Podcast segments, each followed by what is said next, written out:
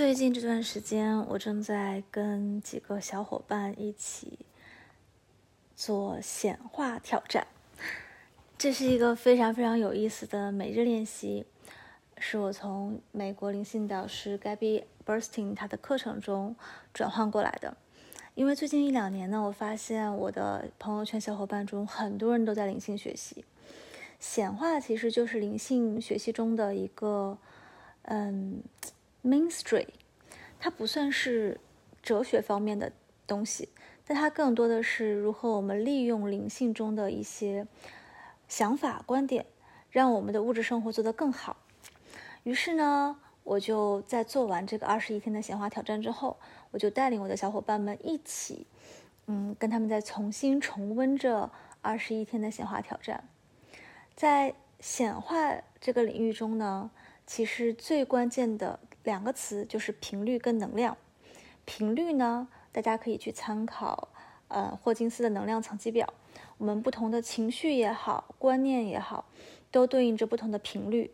频率越高，那么我们吸引到的都是一些更高频的东西，比如说财富、爱、开心的事情。频率越低，包括一些恐惧的能量、害怕的能量、愤怒的能量，都属于很低频的。这些东西呢，也会吸引一些很低频的东西。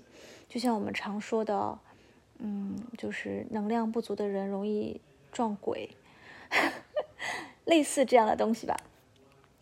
那今天我想分享的呢，就是关于心想事成，嗯，就是关于显化。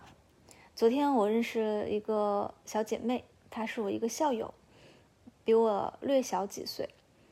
嗯，就在聊天的过程中，她就向我说了一件事情，就是她的男朋友。从小就有一个恐惧，这个恐惧呢，也不知道从哪来的，但他就有这么一个恐惧，就是他特别害怕自己，就是陷入那种求生不能、求死不得、非常非常惨的境地。就比如说被人暴打，然后或者是突然之间他不怕死，但是就害怕自己死又死不了，然后又没办法好好的活着。这个恐惧听起来就有点 ridiculous，对吧？怎么会有人有这样的恐惧？那他就有。结果这件事情就真的发生了。他人住在柏林，按理说也是一个治安蛮好的地方。有一天晚上，他在酒吧喝酒，不知道怎么的，就好像酒被人下了药还是什么情况，就惹到了当地的黑手党还是什么情况，就被一群人围殴，之后拖到了。酒吧离酒吧大概两三公里以外的地方，把他扔到了一个地下室里，然后把门关了起来，就没有人能看到他了。但是好彩呢，那个地下室的门没有锁，所以他醒过来之后，就冒着全身的剧痛，当时骨头也被打断了，然后脑袋还有一些什么脑震荡之类的东西，就冒着这样的剧痛爬到了外面。被路人发现，送到了医院。后面，她的大脑也产生了一些后遗症。小姐妹在跟我讲这个事情的时候，她就说，她也跟她男朋友说，心想事成，想什么好的都会来。她的男朋友就讲了一句话，说：“你有没有觉得想的不好的也会来？”当下我的反应是：当然是啊。我们头脑里的任何想法，只要他的足能量足够强，它都会成真。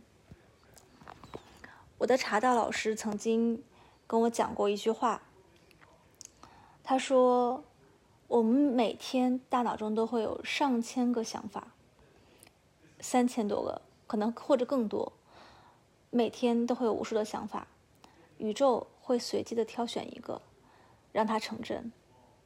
所以，保持正念真的不是一个心理学的东西，而是我们。”浅层意识下的想法、跟观点，或者我们潜意识里边深信不疑的事情，它会引导着我们的行为，去越来越趋向于这样的结果。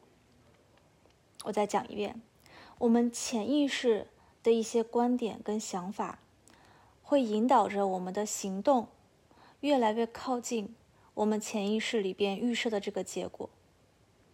所以。心想事成是真的，只不过它不会界定说这个事情是好是坏，因为宇宙它不会去界定什么是好的，什么是坏的。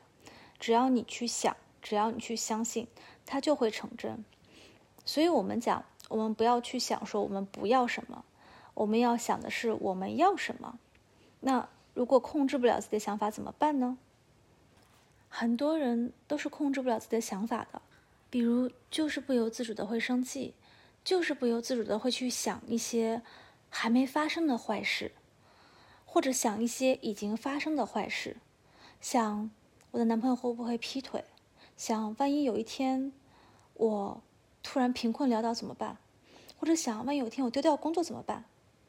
但是为什么我们不可以去想相反的东西呢？比如，想如果有另外一个公司找我会怎么样？想万一我的爱人会更爱我怎么样？或者想我的生活一定会越来越好。佛学上有一句话叫做“一念生，一缘起”。我们每一个念头的转变，都会带来。